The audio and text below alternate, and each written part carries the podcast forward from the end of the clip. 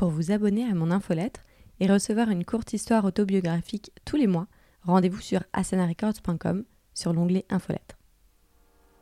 Bienvenue sur Asana Records, le podcast dédié au yoga. Je suis Marie et pour le premier épisode de cette quatrième saison, j'échange avec Caroline Boulinguet.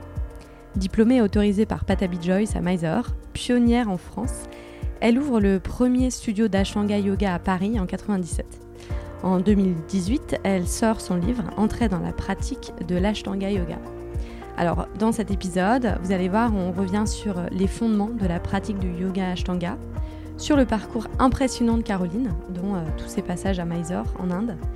Et enfin, je conclus euh, notre entretien et j'en profite pour lui poser quelques questions sur le processus d'écriture de son livre. Bonne écoute Let's go Let's go. Bonjour Caroline. Bonjour Marie. Merci d'avoir accepté d'être ma première invitée pour cette nouvelle saison du podcast. Ben, ça me fait très plaisir. Est-ce que tu pourrais te, te présenter, Caroline? Qui es-tu? Alors, euh, donc, euh, moi, je pratique l'Ashtanga Vinyasa Yoga depuis 35 ans et je l'enseigne depuis 25 ans. J'ai amené cette méthode, je l'ai vraiment fait diffuser en France. J'étais la première à amener cette méthode. J'ai créé le premier studio de yoga. J'ai construit plein de professeurs qui, entre-temps, ont monté leur propre centre. Et euh, depuis lors, donc j'ai écrit un livre, j'ai créé plusieurs écoles de formation.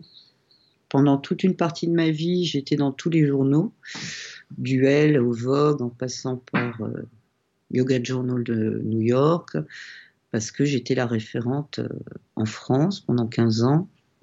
Et euh, j'ai aussi donné des cours à des stars euh, comme Gwyneth Paltrow, Stella McCartney pendant trois ans, Jean-Paul Gaultier, Miu Miu, qui d'autres J'en ai un, mais j'ai oublié son nom. Enfin, j'ai quand même eu un beau parterre de, de gens, d'Itavantis aussi. J'en oublie, hein, parce que pour moi, euh, c'est pas le principal, mais c'est vrai que je le disais pas jusqu'à présent, mais peut-être euh, éclairer, éclairer ça aussi. Euh, Jackie Cario, euh, enfin voilà. Je crois qu'il y en a d'autres, mais euh, je m'en souviens pas. Toujours est-il que ben, pendant 12 ans, j'étais seule à Paris. Le tout Paris se déplaçait dans mon studio. Et, euh, et après, euh, ben, du coup, j'ai créé des petits, plein de petits. L'Ashtanga s'est bien propagé en France. Le Vinyasa, euh, qui est né de l'Ashtanga, ben aussi se propage énormément. Moi, en France, j'avais appelé Vinyasa Yoga, ça a été repris, alors qu'aux États-Unis, on appelle ça le Flow Yoga. Donc, je suis fière que le fait de l'avoir appelé Vinyasa, bah, tout le monde a suivi. Et, euh, et, voilà, à peu près, à peu près. À peu près. Euh, sur ton sur le site internet donc de, de, Samastiti, le studio que tu as créé en 1995, si je me trompe pas? J'ai commencé à enseigner en 1995, mais j'ai monté ce studio en 2000. Donc pendant cinq ans, j'ai loué des, salles par-ci par-là jusqu'à ce que je puisse monter mon propre studio. Ouais, ça t'a pris euh, quelques années. Et, sur euh, le site, euh, la première phrase qui te décrit, Caroline, c'est insoumise et insatisfaite dans l'environnement dans lequel tu évoluais dans le nord de la France. Tu t'inities au yoga dans les années 80. Com comment, à travers le, yoga, tu as réussi, et notamment à travers tes voyages en Inde, tu as réussi à, bah, à, être peut-être plus plus heureuse dans le, dans le monde dans lequel tu évolues maintenant? Bon, alors disons que ça, c'est encore un propos fake. euh, c'est encore, euh, bon, bah, c'est du re reportage de reportage de paroles. Je ne pense pas jamais avoir dit ça. J'ai effectivement vécu à Lille 8 ans et euh, le destin a fait que j'ai déménagé à Paris pour apprendre une langue indienne, le Canada d'ailleurs qu'il n'y avait pas dans les universités, mais du coup j'en ai profité pour faire du sanskrit et un, un du coup d'hindi. Donc euh, c'est plus euh, une envie de déménager et d'aller euh, exploiter exp et surtout m'enrichir sur la connaissance à Paris qui m'a fait déménager. C'était pas une insatisfaction. Ah, ok. Donc, je remets les choses à plat parce que c'est toujours important. Moi, j'aime l'authenticité. Je vois pas comment dans le yoga on peut évoluer si les choses ne sont pas vraies. Mhm. Mhm. Je suis bien d'accord avec toi. Euh, alors, si on, laisse, euh, on reviendra sur ton parcours euh, dans, dans quelques petites minutes, mais je voulais aujourd'hui qu'on parle vraiment de la pratique de l'ashtanga. Euh, Est-ce que tu peux me donner sa signification et, et, quelques voilà quelques fondements de son, histoire, Caroline. Alors la signification de l'ashtanga yoga, ashtanga vinyasa yoga, euh, c'est donc le, terme qu'a posé Patabi Joyce, mon maître, hein, ça a été mon groupe pendant 20 ans à peu près, et euh, donc lui, il a voulu mettre en œuvre dans Ashtanga euh, ben, l'aspect Patanjali de ce yoga. Donc euh, il disait 1% de théorie, 99% de pratique, mais il y a quand même ce 1% de théorie mm-hmm. qui vient, euh, qui vient des Yoga Sutras et d'autres auteurs qu'il a lus. Et donc c'est vraiment une approche philosophique avec les huit piliers hein, qui vont de yama niyama, euh, le travail sur leurs relations sociales, puis le travail sur notre propre corps, puis la, la pratique euh, de l'asana, la pratique des exercices respiratoires, le pranayama, qui amène au retrait des sens, pratyahara, pour euh, se mettre euh, en, en dhyana, euh, donc en situation de méditation constante, ce qui est quand même assez rare, pour atteindre la contemplation du samadhi. Donc c'est tiré des Yoga Sutras, l'Ashtanga. Et euh, le vinyasa, Ashtanga Vinyasa euh, Yoga se différencie euh, du Vinyasa dans la mesure où il y a six séries codifiées qu'on intègre et qu'on peut pratiquer euh, seul. Maintenant, j'ai D'ailleurs, avec ce confinement, j'ai plein de preuves qu'il y a des gens qui sont très heureux de, de, pouvoir pratiquer chez eux maintenant sans se rendre dans des studios et à évoluer dans leur pratique. Mmh. Et la, la, technique, elle est tout simplement basée sur les trois bandas, principalement Mula Banda, euh, Udiana Banda, donc le, euh, soulever le plancher pelvien, absorber le bas-ventre et les basses-côtes, et produire ce son jai dans la gorge.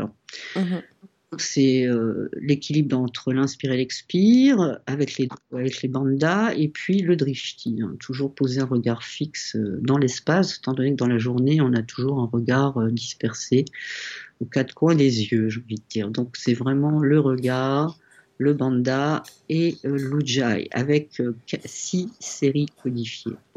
C'est assez intéressant en fait dans le vinyasa, comme tu le mentionnes il y a toujours cette respiration, on dit un souffle, un mouvement, mais en fait la respiration, elle, vient vraiment de, cette pratique de, de l'ashtanga. Pourquoi elle est aussi importante en fait quand on effectue ces séries? D'abord, il faut savoir que c'est, comme je l'ai écrit dans mon livre, c'est un des termes du vinyasa, c'est ça, mais il y en a d'autres. Hein. Une des significations. Alors, euh, ben, pourquoi c'est si important? Parce que euh, en fait, c'est la danse du souffle. C'est le souffle qui va initier le mouvement, même si c'est un tiers de quart de seconde avant qu'on déploie un geste corporel, on initie donc par le mouvement, ben, tout simplement pour euh, ne pas se blesser, pour être bien conscient, pour éviter un maximum les courbatures, hein, de plonger complètement dans le souffle et puis euh, de pouvoir contempler euh, le mental à travers cette respiration qui est donc plus une respiration automatique spontanée mais une respiration technique et donc consciente. Mmh. Et tu, tu disais donc qu'il y avait six séries dans le yoga Ashtanga. Euh, moi, j'ai déjà eu l'occasion de, de, suivre des cours d'Ashtanga et notamment de Miser, mais on reviendra un petit peu après sur ce terme Miser. Euh, mais c'est vrai qu'on s'arrête finalement en tant que débutant euh, très vite dans la première série. Comment, enfin, est-ce que tu peux expliquer un peu le déroulement du d'une d'une séance de yoga, euh, voilà, pour les pour les débutants, pour ceux qui connaissent pas du tout euh, en quoi ça consiste? Donc, euh, ben, moi j'ai la chance donc d'avoir ce petit studio avec des niveaux différents, donc on peut faire évoluer euh, très intelligemment euh, les élèves vers, au début, la première série, qui est une série qui est basée sur les flexions avant, sur le renforcement du système gastro-intestinal pour renforcer le système immunitaire. Une série très physique, c'est la plus physique de toutes les séries parce que jusque la moitié de la première série, on doit sauter en, salutation au soleil entre chaque euh, posture, qu'elle soit à droite ou à gauche. Donc ça demande quand même euh, une stamina, une constance, un effort constant. Et chez moi, j'ai tout de suite introduit une exploration de la seconde série, parce que la seconde série, pour moi, complète la première. Euh, elle travaille, elle, sur le système nerveux et on est dans les extensions, vous voyez, des extensions, après des équilibres et aussi, bon, ça se complexifie. Mais pour moi, c'est très important de faire la première et au moins le début de la seconde, à un moment donné, quand on a le corps qui s'est bien qui s'est bien euh, affûté, vous voyez. D'ailleurs, euh, dans les années 70, euh, Patabi Joyce enseignait très rapidement la première, la seconde série. Et puis, dans les années 80, ben, ça s'est fait au compte-goutte parce que je pense qu'il y avait de plus en plus de monde et que ben, il y avait peut-être moins la liberté de, pouvoir avoir l'espace de, faire des longues pratiques et d'accéder tout de suite aux séries supérieures. Mais euh, étant donné que je suis une ancienne élève de Patabi, pour moi, euh, la première et au moins le début de la seconde sont importantes. Et c'est pour ça que j'ai mis un cours d'exploration seconde série dans mon centre depuis des années. Mhm. Et c'est assez, euh, enfin, c'est assez fascinant, je trouve, la façon dont a été construite chaque série. Il y a vraiment une logique, posture après posture. J'ai lu dans plusieurs ouvrages que il il fallait pas sauter des postures parce que euh, justement une posture en en amenait une autre, préparer le corps, etc. Comme tu le disais tout à l'heure. Tu, tu retrouves ça, tu es, d'accord avec cet ordre qui a été décidé? Bah écoute, d'accord ou pas, moi j'ai tout de suite accepté la méthode. Alors il est vrai qu'il y a des asanas qui sont plus difficiles à faire au début, par exemple des postures, euh, des postures assises au sol de la première série, et d'autres qui sont plus accessibles et qui viennent après. Mhm. Mais euh, pour moi, aujourd'hui, il est très important de créer euh, soit euh, des asanas d'adaptation, soit des asanas qui amènent à la posture qu'on ne peut pas faire. Mhm. Parce que à mon époque, on n'était pas nombreux, il y avait autant d'hommes que de femmes, et on était quand même assez jeunes et assez volontaires, et on pouvait faire, on pouvait faire l'ashtanga sans qu'il y ait les adaptations ni ni euh, un, asana progressif qui, qui permette de pouvoir le faire complètement plus tard. Mais aujourd'hui, comme ce yoga s'adresse à tout le monde, et justement grâce à l'outil Ujjayi, Banda, Drishti, il est très important pour moi de pouvoir adapter des poses qu'on ne peut pas faire pour les mettre en, veille, voire des poses qui construisent la posture qu'on ne peut pas faire. Donc euh, à partir de là, on peut enchaîner un peu plus de postures que si on se contentait à faire, euh, faire des postures complètes, si vous voulez. Ouais, ouais. Euh, alors juste pour pour rester, j'ai encore deux questions sur sur les séries. Un, un, élève qui vient au cours, il, il, met combien de temps pour faire une série? C'est envisageable de faire toute la série 1 pendant un cours? Bah, ça dépend du public. Hein. Quand vous avez des danseurs et des danseuses, la question ne se pose pas. Quand vous avez fait des, quand vous avez affaire à des gens qui ont fait des arts martiaux quand ils étaient plus jeunes et tout, euh, c'est accessible aussi. Après, la respiration Ujjayi, les bandal et dristi, ça prend quand même du temps. Donc, euh, je pense que pour tout le monde, euh, même ceux qui ont un très bon corps euh, et une bonne approche du souffle, c'est important de rester au moins un mois dans une série pour bien posséder le souffle, pour justement initier le, mouvement corporel par le mouvement respiratoire. voilà. Mhm. J'ai répondu à ta question. Oui, oui, oui, bien sûr, bien sûr. J'ai une dernière question parce que je vois souvent que le alors l'ashtanga est, enfin plutôt le vinyasa est, associé pardon au ashtanga très logiquement, il en découle. Mais quand on parle d'ashtanga, on parle aussi beaucoup euh, du Mysore. Est-ce que tu peux me dire, euh, voilà, qu'est-ce que qu'est-ce que c'est que le Mysore? Est-ce que tu peux nous en parler un petit peu?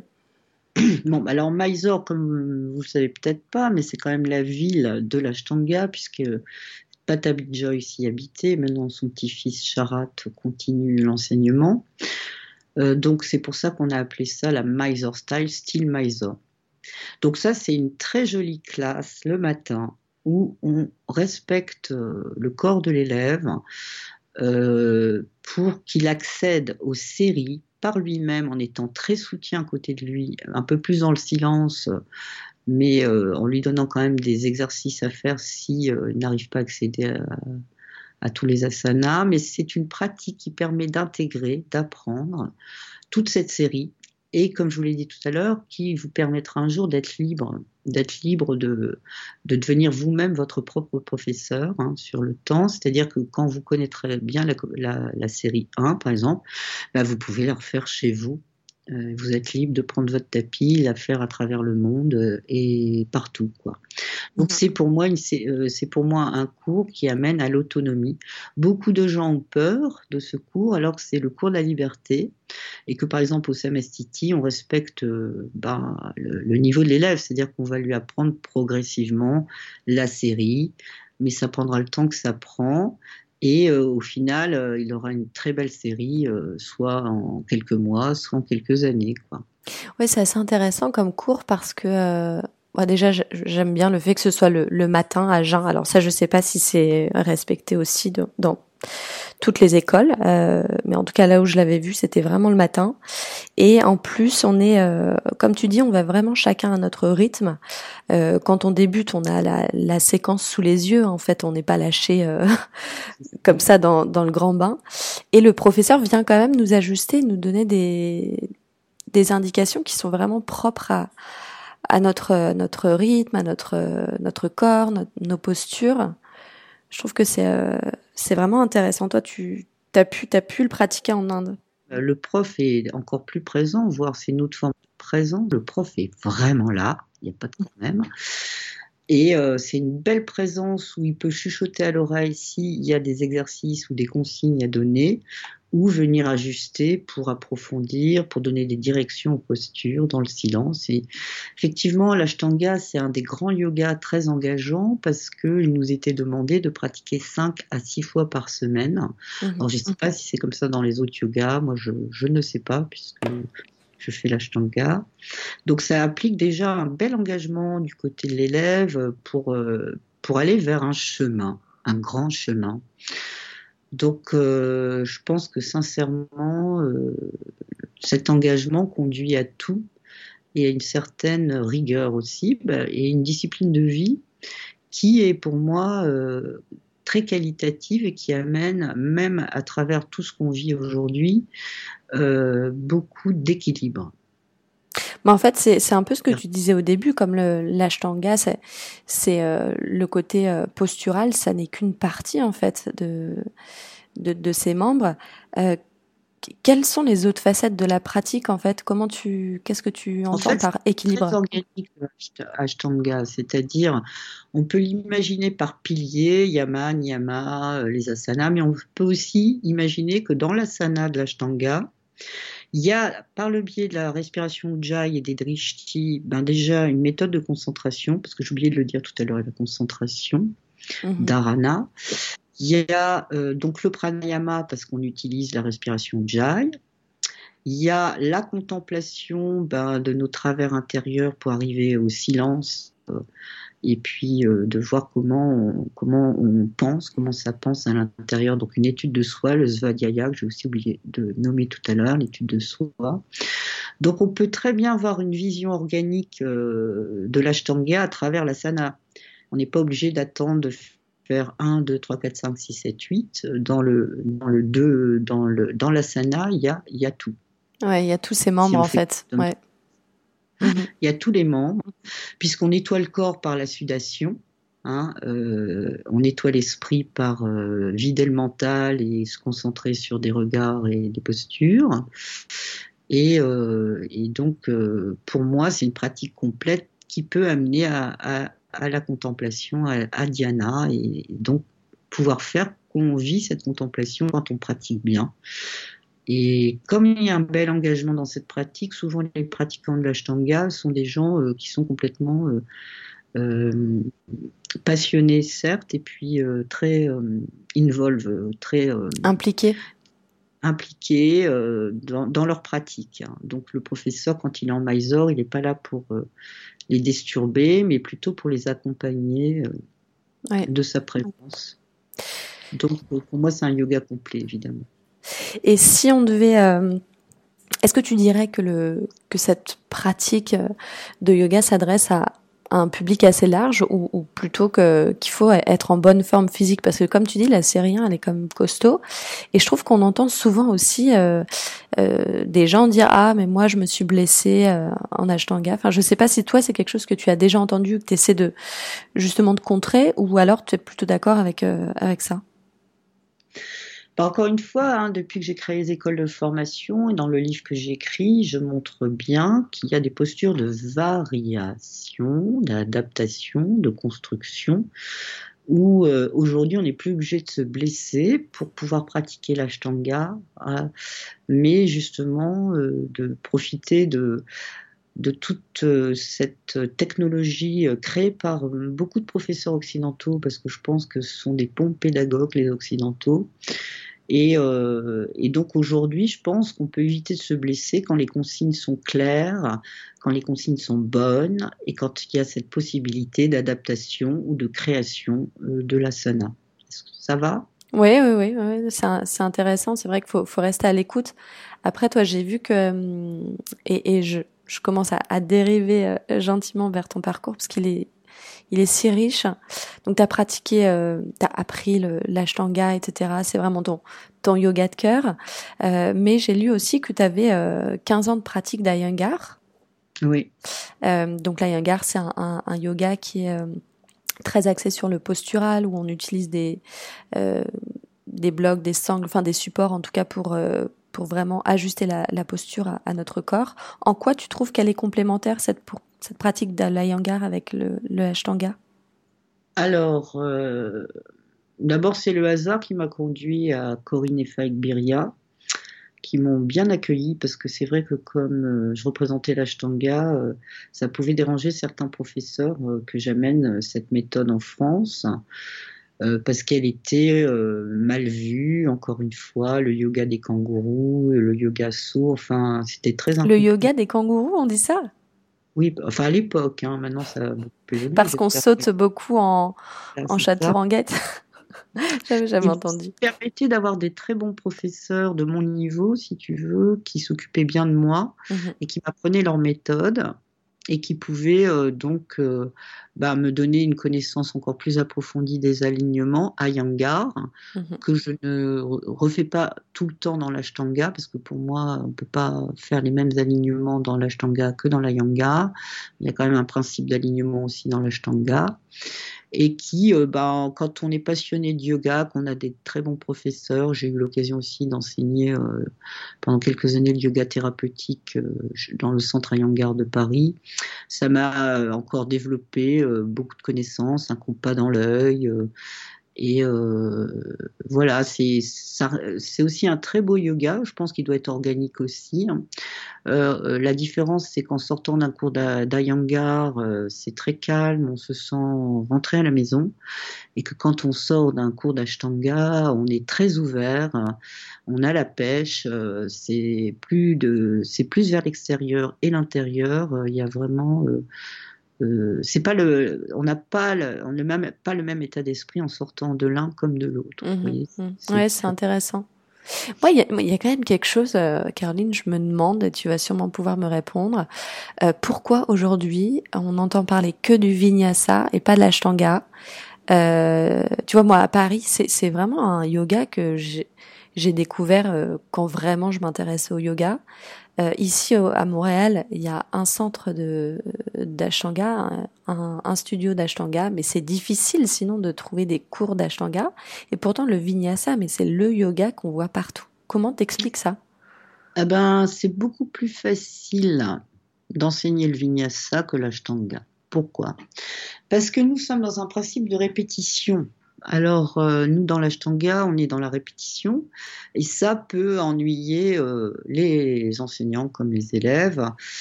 Euh, or, pour moi, tous les jours on mange, tous les jours on va faire pipi, tous les jours on fait des choses qui mhm. font que l'ashtanga, pour moi, c'est mettre beaucoup de lumière sur, sur des actions répétitives et donc c'est vrai qu'un professeur qui n'est pas du tout, qui n'est pas assez passionné par la méthode Ashtanga a envie de faire plaisir à ses élèves et lui, lui donner d'autres formes de posture parce que c'est plus ludique, parce que ça change.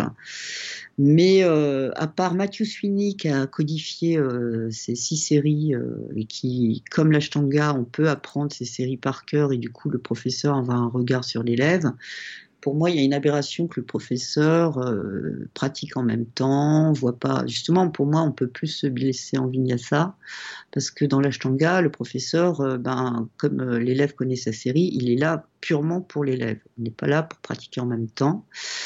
Et le vinyasa, parce que c'est facile. Tout ce qui est facile, ben, ça, s'étale plus que quelque chose de, de plus demandant. En plus, je suis pas sûre que dans le vinyasa, il faille pratiquer 5 à 6 fois par semaine comme dans l'ashtanga. Je suis pas sûre qu'il y ait la même rigueur et la même discipline. Disons que c'est plus bateau et que quand c'est comme ça, ben, le peuple préfère et, il va facilement vers euh, ce type euh, de yoga qui pour moi est une n'est pas vraiment un yoga parce qu'il n'y a pas de maître, pas de lignée, vous voyez. Hmm.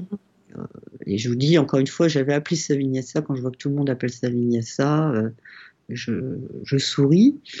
Et, euh, et voilà, pour moi, si jamais on devait faire vraiment un vinyasa, parce qu'en plus j'ai vu en Thaïlande des cours de vinyasa où il y avait du hatha, enfin c'est une soupe à la à je ne sais quoi.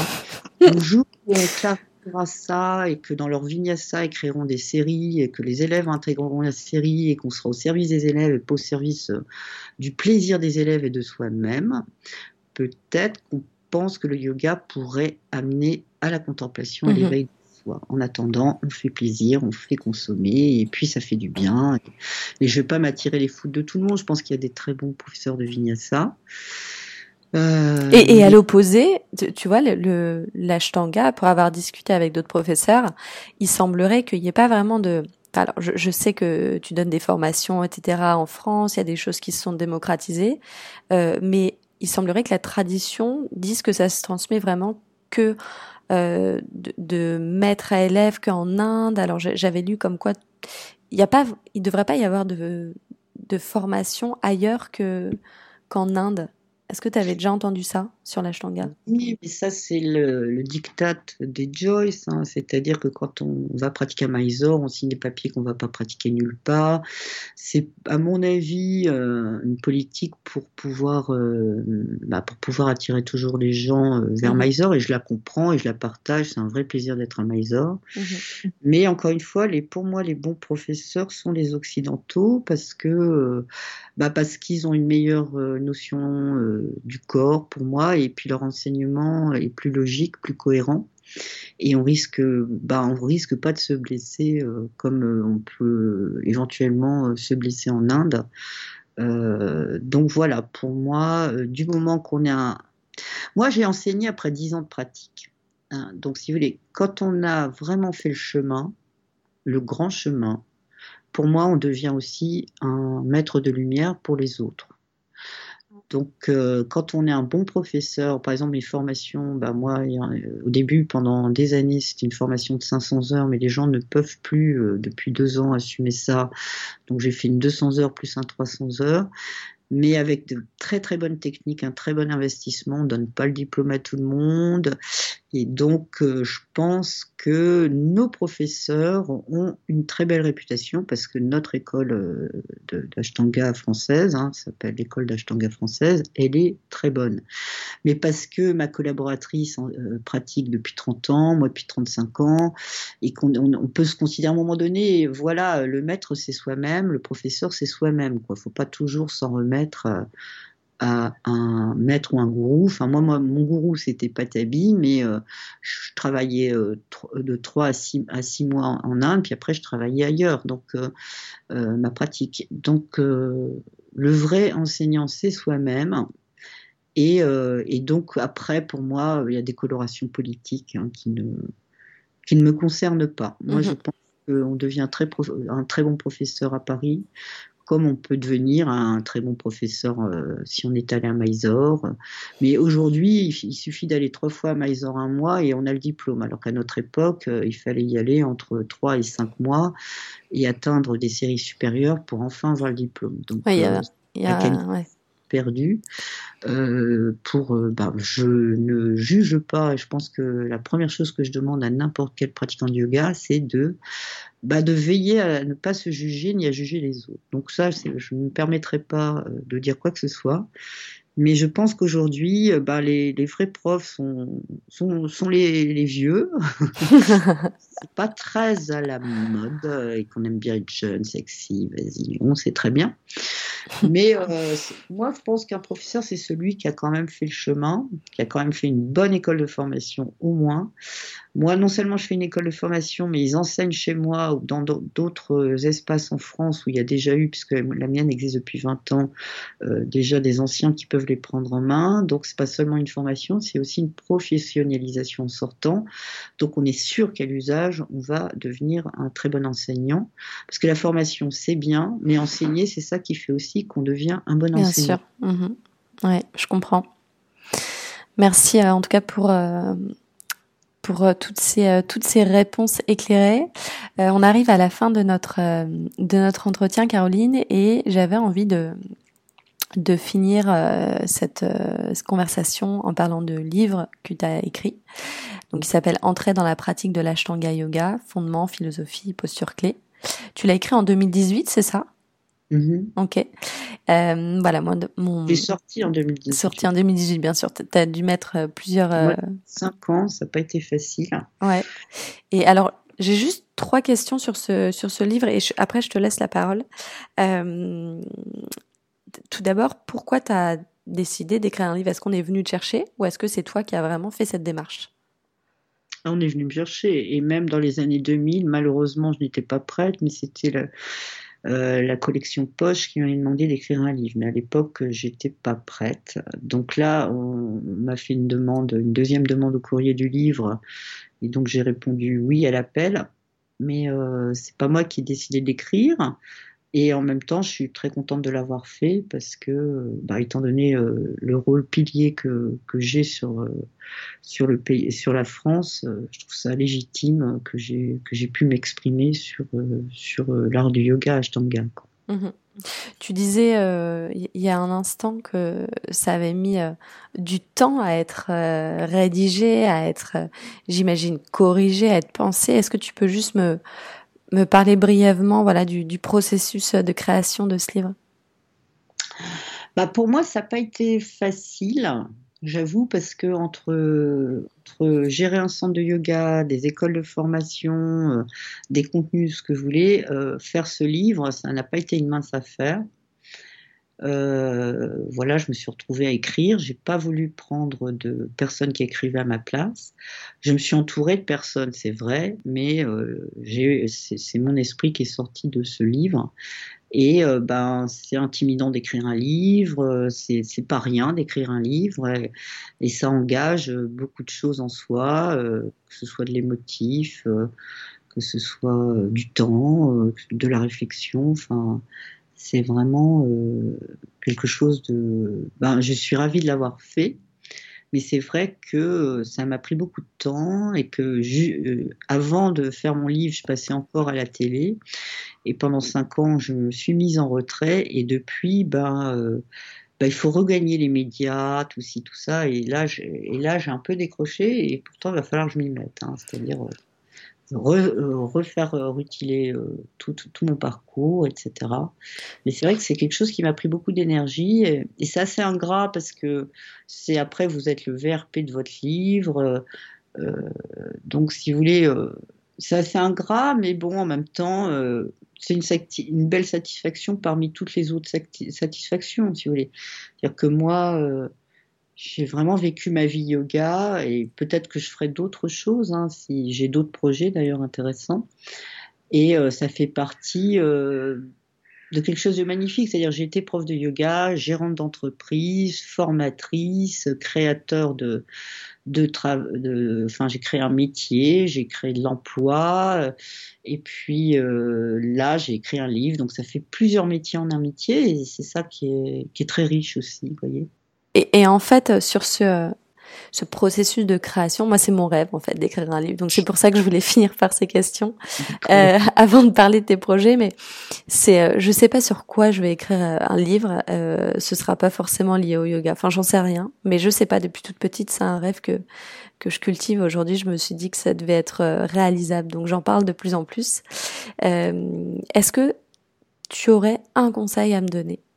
Pour moi qui souhaite écrire un livre. Comme toi, moi j'ai fait une maîtrise, enfin aujourd'hui je sais pas, on dit un master de lettres. Hein. Comme toi, quand j'étais très jeune, je voulais être écrivain. Donc, mais j'y avais, j'ai complètement abandonné cette idée entre temps, et c'est le destin qui m'a ramené sur ce, ce désir que j'avais quand j'étais très jeune. Mmh Donc je pense que si tu as un désir profond, eh bien il va s'avérer que bah c'est pas facile. Euh, ça dépend aussi de comment euh, tu procèdes. Est-ce que tu es quelqu'un de structuré? Est-ce que tu es quelqu'un qui aime l'improvisation?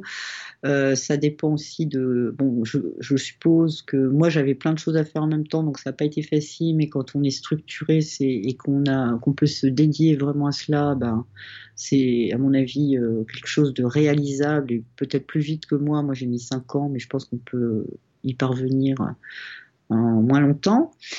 Donc il y a toute une période de gestation euh, qui est bon, et puis c'est aussi une discipline parce que c'est nous-mêmes notre propre patron là, notre propre.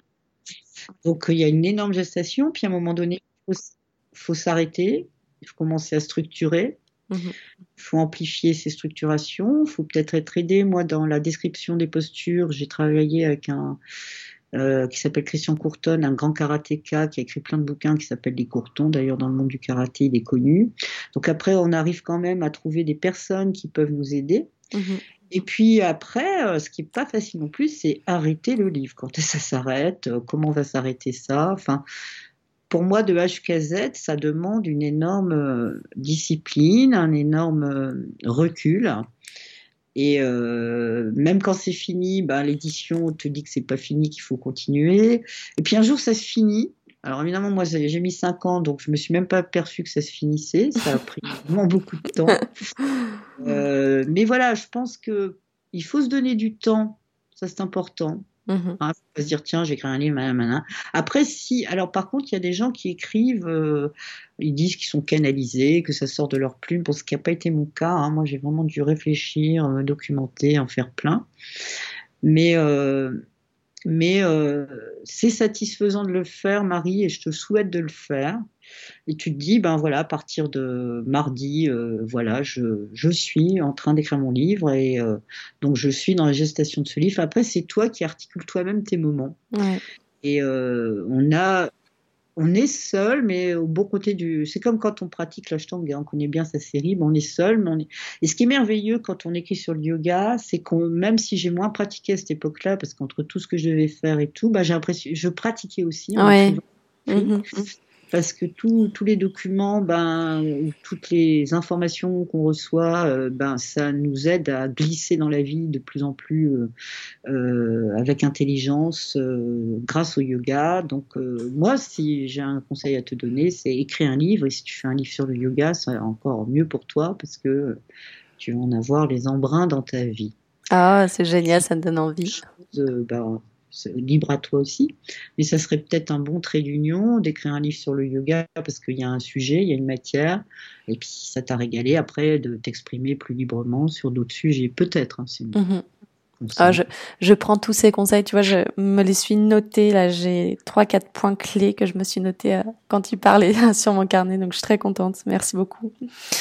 Euh, Dernière question, Caroline, et après je te laisse filer. Euh, tu me disais que tu avais plein de beaux projets. Est-ce que tu peux m'en dire un peu plus? Bah, Je préfère pas. Non Non, je préfère pas parce qu'ils sont déjà euh, balbutiants et puis que ben, moi je me suis, euh, étant donné que j'étais pionnière, toutes les choses que j'ai fait, qu'on a, qu'on a qu'on a fait, qu'on s'est approprié tout. Donc, euh, je pense que les idées que j'ai doivent être universelles. Il n'y a pas que moi qui dois les avoir. Mais pour l'instant, je suis au balbutiement et je préfère pas. on, verra, euh, on verra ces projets euh, naître dans les prochains mois alors? Oh, tu sais, moi je suis lente, hein, mais une fois que c'est abouti, c'est abouti. Mais en tout cas, c'est là. J'attends de voir. Bah, N'oublie pas que je gère toujours ce studio, les écoles de formation, bien sûr. etc. Mais euh, ça marche. J'ai tellement envie que bah il y a des synchronicités qui se mettent en place. Mhm. Et quand ça arrivera, bah, bah je, je te le dirai. Avec grand plaisir. Qu'avez-vous pensé de cet épisode? Il vous a plu, j'espère. Si oui, envoyez-moi un message, dites-le sur iTunes avec un commentaire ou des étoiles, ou parlez-en à vos proches. À tantôt